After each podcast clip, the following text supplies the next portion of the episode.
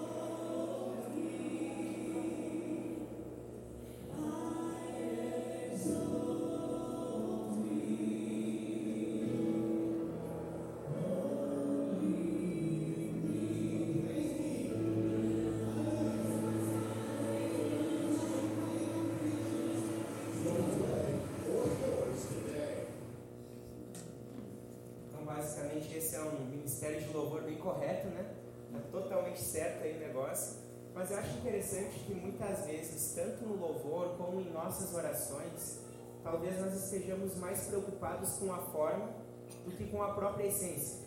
É, e a essência quer dizer o conteúdo, aquilo que realmente importa, aquilo que tem um valor realmente para Deus e para as nossas vidas também. É, eu acho interessante que nós precisamos não só manter um hábito constante de oração, mas também estar atentos ao conteúdo de nossas orações que eu acho interessante a gente pensar um pouquinho, que olhando um pouco na forma como Jesus fazia isso, né, e o conteúdo que ele trazia, as orações dele, elas nos ensinam muito nos dias de hoje e tem tudo a ver com aquilo que nós deveríamos hoje nos comunicar com Deus. Abre aí a Bíblia, a Bíblia em Mateus 6, do 9 ao 13.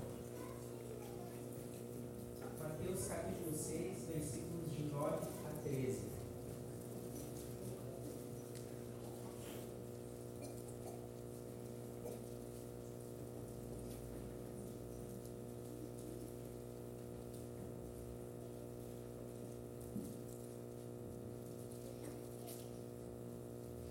Esse é um texto conhecidíssimo, na verdade é a oração do Pai Nosso. Creio que a maioria sabe falar tranquilamente, sem olhar para a própria vida, mas nós vamos ler aqui juntos. Versículo 9 diz o seguinte: Vocês orem assim, Pai Nosso que estás no céu, santificado seja o teu nome, venha o teu reino, seja feita a tua vontade, assim na terra como no céu. Dá-nos hoje o nosso pão de cada dia. Perdoa as nossas dívidas, assim como perdoamos aos nossos devedores. E não nos deixes cair em tentação, mas livra-nos do mal, porque teu é o reino, o poder e a glória para sempre. A nossa oração, eu creio que realmente ela é um bom termômetro para a nossa fé. Eu realmente acredito que aquilo que nós temos orado e os pedidos que nós apresentamos diretamente a Deus revelam muito aquilo que está realmente lá no lugar mais profundo do nosso coração. Realmente acredito que muitas vezes a forma como nós oramos e a forma em que nós apresentamos tudo isso a Deus revela muitas vezes quem é o Deus em quem nós acreditamos. Revela muito a nossa visão desse Deus. As nossas orações vão revelar quem de fato a gente acredita. E eu acho fantástico a forma como Jesus começa essa oração, Pai nosso que estás nos céus. Quem que é esse Pai a quem Jesus está orando? Quem que é o Pai nosso que estás nos céus? E eu acho interessante que muitas vezes nós falamos, ouvimos, e é uma frase que faz parte do nosso vocabulário, é que a oração tem poder. Talvez você já tenha falado isso, talvez você já tenha ouvido isso, né? e muitas vezes a gente ora e dobra o joelho porque a oração tem poder.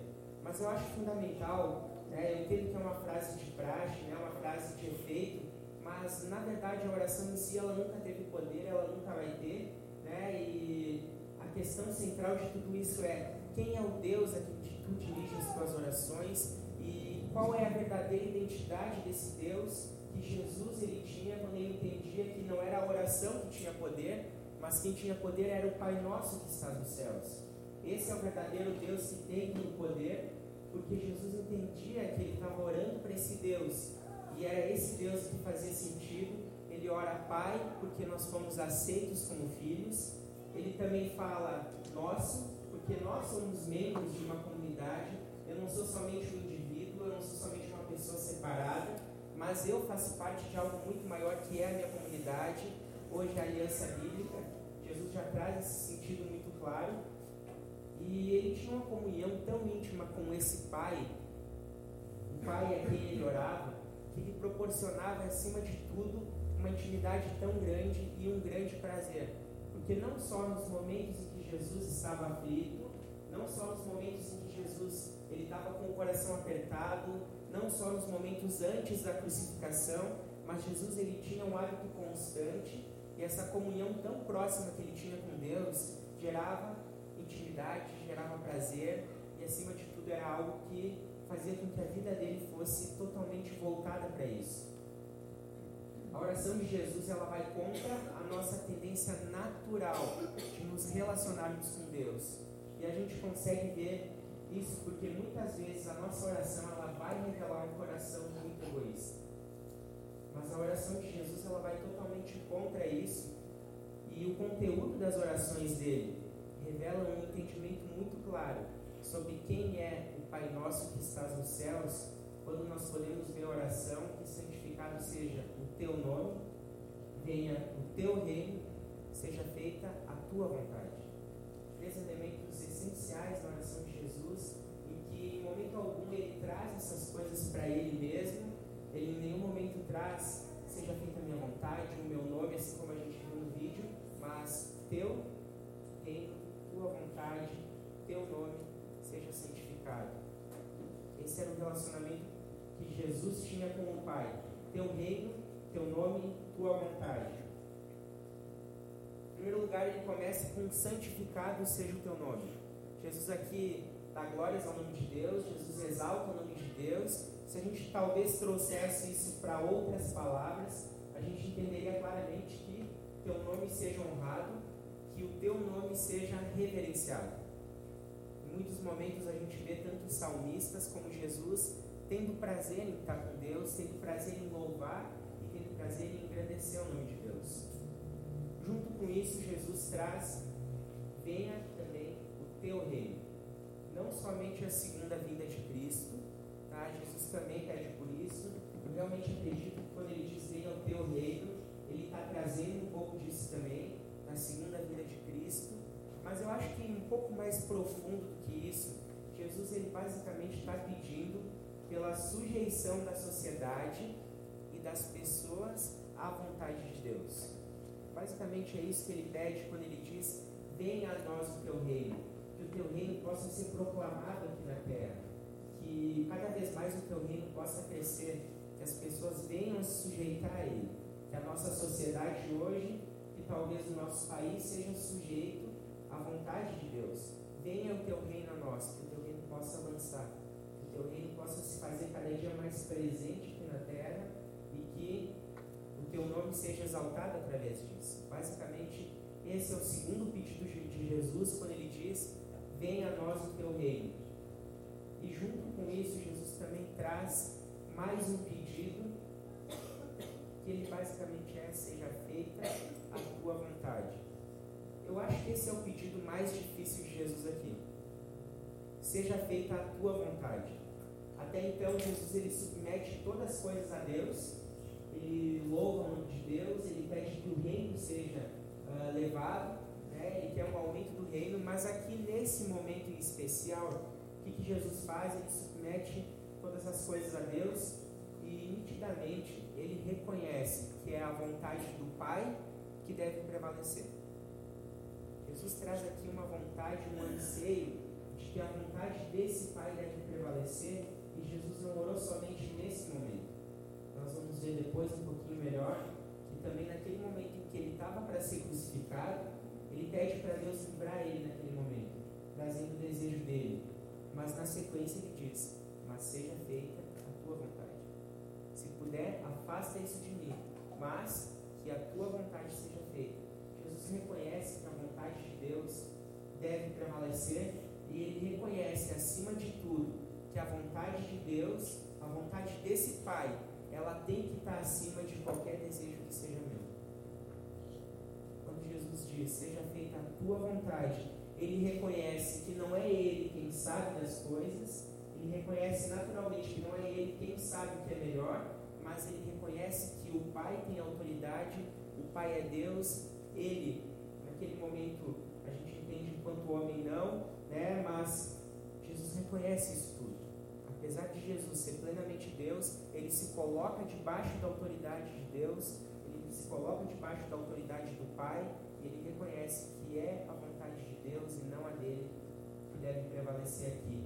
Mesmo que a vontade do Pai não seja aquilo que você mais deseja hoje, Deus sabe exatamente o que precisa. Mesmo que a vontade de Deus não seja aquilo que teu coração anseia, mesmo que a vontade de Deus não vá de encontro com a tua vontade, Deus sabe exatamente o que tu precisa e muitas vezes não vai ser o que tu deseja. Muitas vezes Deus não vai dar o que nós queremos. Muitas vezes Deus não vai cumprir aquilo que nós ansiamos. Mas nós temos que confiar em Deus, assim como Jesus fez, de que a vontade do Pai é o melhor para as nossas vidas. Na oração do Pai Nosso, acontece uma inversão muito clara de paradigmas. Eu não sei como é que funciona a tua vida, mas nós, como enquanto ser humanos, nós temos uma tendência muito clara de fazer planos e planejar talvez 5, 10, 15 anos na nossa frente. A gente decide o curso que a gente quer fazer na faculdade, a profissão que a gente quer seguir, o futuro que quer dar para os nossos filhos e tudo mais, e a coisa vai andando. Mas a gente tem a tendência natural de pedir a bênção de Deus sobre os nossos planos. Chegar para Deus, Deus, está aqui tudo traçado, eu já pensei nisso, eu já imaginei aquilo, e cumprir isso que eu já fiz, Deus. Né? Muitas vezes eu tenho a tendência de fazer isso, eu não sei como você é, mas eu acho muito claro que nós não pedimos antes de tudo qual que é a vontade de Deus para isso. O que, que Deus ele quer com a minha vida? Qual o plano de Deus que Ele tem preparado para mim? O que, que Deus ele imagina para mim? O que, que a vontade desse Deus também já revelado na Bíblia. É, e muitas vezes nós temos essa tendência de planejar, planejar, e Deus, por favor, abençoa aqui tudo que eu já fiz. É, eu sei que já era a tua vontade, né? mas muitas vezes não é assim que aconteça. Seja feita a tua vontade e não a minha. Seja feita a tua vontade. Foi o que Jesus pediu aqui. E se Deus hoje te mostrasse que Ele tem planos diferentes para a tua vida do que aqueles que tu mesmo já traçou. Se Deus ele chegasse e nitidamente te dissesse: os planos que eu tenho para a tua vida não são os mesmos que já planejou, tu já vem planejando a longo prazo. Qual que seria a tua reação? Como é que tu reagiria? Muitas vezes os nossos planos são mudados. Acontecem problemas, acontece uma série de coisas. Mas o que, que acontece com a gente? A gente perde a fé nesse Deus, a gente diminui a fé nesse Deus, a gente se afasta dele. Qual que é o nosso compromisso com a vontade de Deus? Aqui Jesus pede de uma forma muito clara: seja feita a tua vontade, assim na terra como no céu. Seja feita a tua vontade no meu coração e também nos céus. Será que esse é o nosso compromisso com a vontade de Deus? Até aqui a gente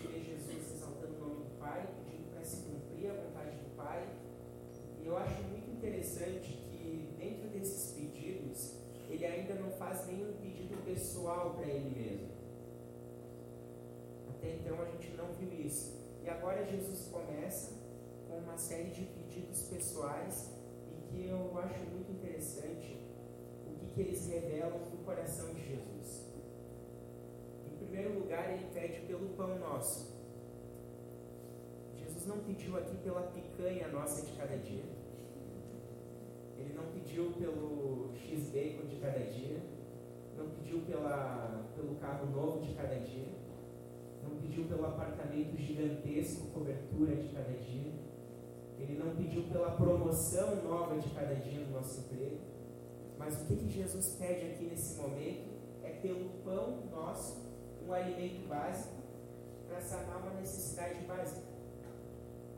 O que Jesus pede aqui é o básico, aquilo que nós realmente necessitamos para viver, e ele pede somente pelo pão. Não há espaço para luxos aqui no pedido de Jesus, mas sim necessidades básicas que seriam sanadas, então, através do alimento mais básico de todos naquele tempo.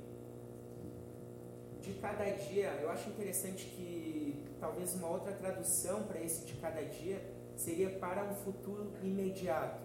Né? Não é o pão nosso para daqui a 10 anos, Jesus não pede isso, Jesus não pede um pão nosso que vai nos dar uma segurança impressionante, mas o que Jesus pede aqui é o pão nosso de cada dia. É algo que vai ser regular, é um pedido novo a cada dia, mas eu acho interessante que a segurança de nossas vidas, ela tem que estar baseada em Deus. Eu realmente acredito aqui que Jesus ele não pedia para o pão cair do céu, e não era toda hora que ele multiplicava o pão, né? ele realmente precisava confiar e depender também de Deus para o próprio sustento.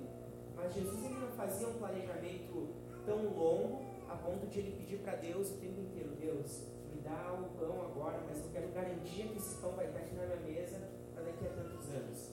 Jesus pediu sempre o básico, um futuro imediato, porque ele realmente confiava que o Pai é quem sustentava ele e que Deus é quem podia dar esse pão através de diversos meios possíveis.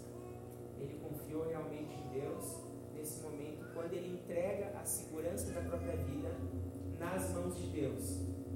Deus irá suprir nossas necessidades básicas e não os nossos caprichos. Nós temos que entender isso. De que muito do que hoje nós vivemos são luxos e muitos luxos hoje são desnecessários. Deus prometeu que iria suprir nossas necessidades básicas. Falou que ia nos dar o alimento, né? não se preocupe com o que comer, com existir, a questão principal sempre que Jesus conhece. Jesus nunca prometeu que daria além disso para nós. Ele vai suprir nossas necessidades, não os nossos caprichos, não os nossos desejos e não aquilo que muitas vezes nosso coração quer, deseja, mas que não está de acordo com a vontade de Deus. É importante entender sempre isso. Jesus sempre pede o básico. Jesus sempre pede o necessário para viver. Jesus pede precisava realmente nada de mais do que aquilo que lhe era necessário. E por fim, Jesus faz mais dois pedidos completamente ligados à santidade.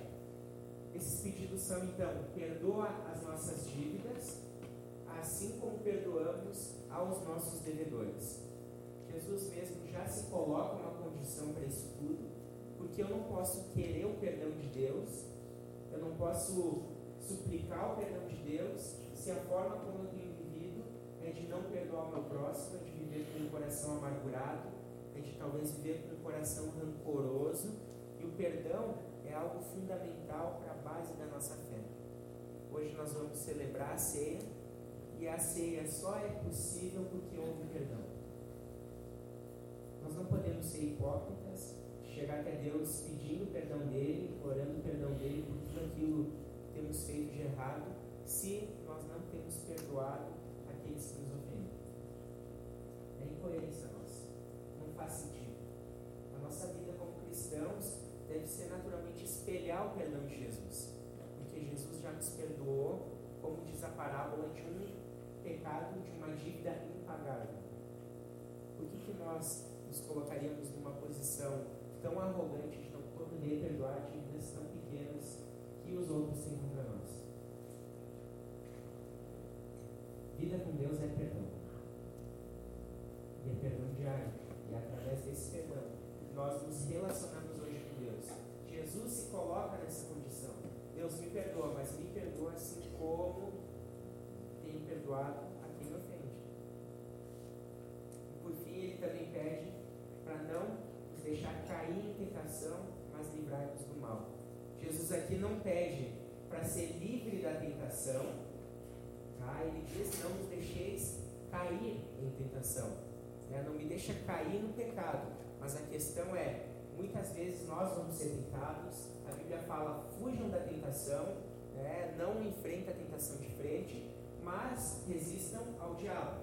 Né? Então é importante a gente lembrar assim: tentação não é para resistir, é para fugir, e quando não der para fugir, esse tem que ser o nosso pedido: livra-nos do mal. Né? E é isso que Jesus pede: nos livra do mal, mas não me deixa cair na tentação. Muitas vezes a tentação vem e é permitida por Deus para provar a nossa fé. Eu quero passar mais um vídeo aqui e eu acho que ele retrata muito bem o que vai o que foi falado nessa questão da visão do Pai. Porque a visão do Pai que Jesus tinha aqui e a forma como ele conhecia esse Pai realmente fazia com que ele tivesse uma comunhão não voltada para mim, mas voltada para glorificar esse Pai. Porque ele realmente entendia quem ele era. Né? Então eu quero rodar esse vídeo aqui, pode colocar para nós. E ele tem tudo a ver com aquilo que nós já temos falado.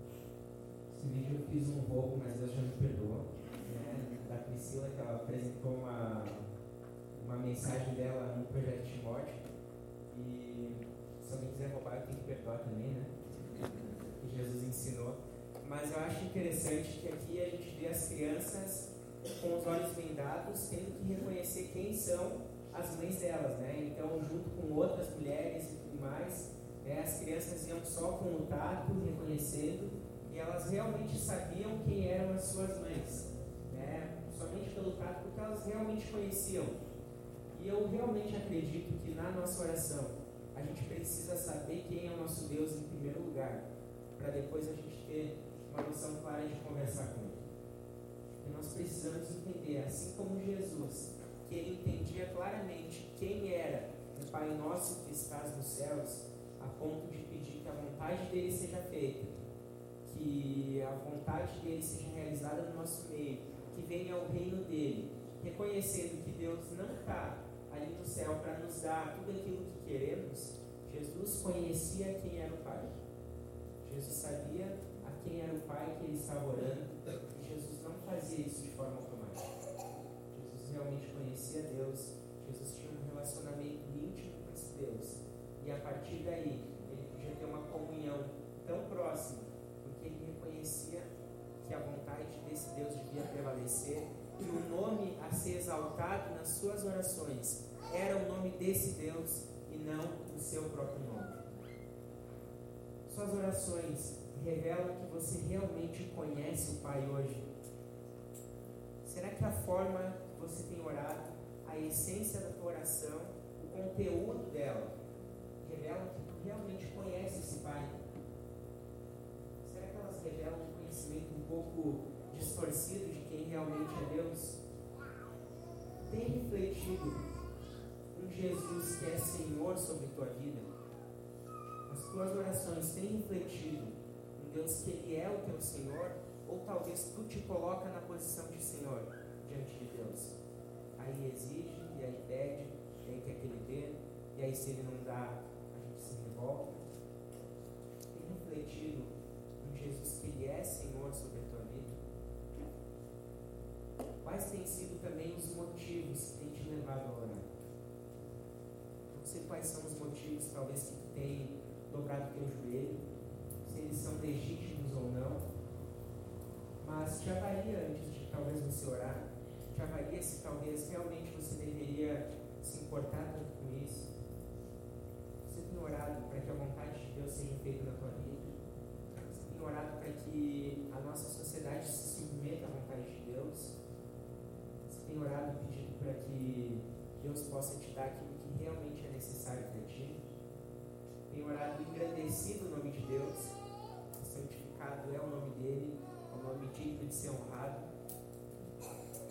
Qual tem sido o conteúdo das tuas orações? Quero te convidar agora a baixar a cabeça. Vamos orar e conversar com Deus. E o louvor pode vir aqui para frente já. Quero te desafiar agora a pensar um pouquinho nessas perguntas que foram feitas. E conversa um pouco com Deus agora. Leva isso diante dele.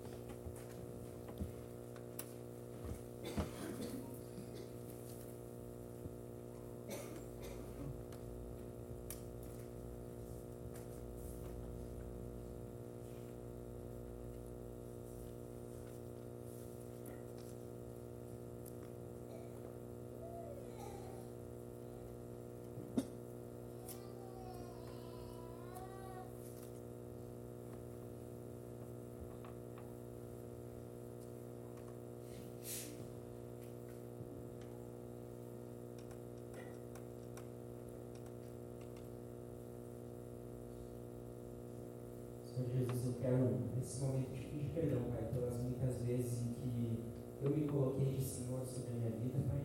E muitas vezes exigi coisas de Ti, Pai, que não eram da Tua vontade e que talvez muitas vezes, Pai, eu não te reconheci como sendo o centro de minhas orações, Pai.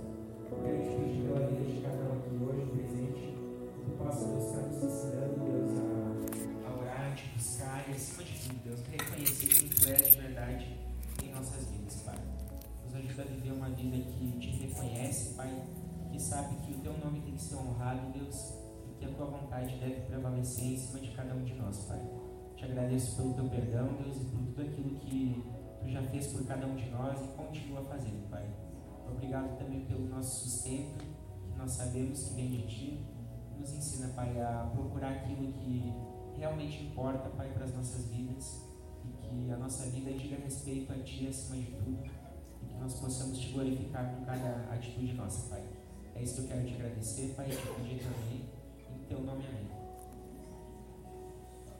Pensando um pouco nessa ideia.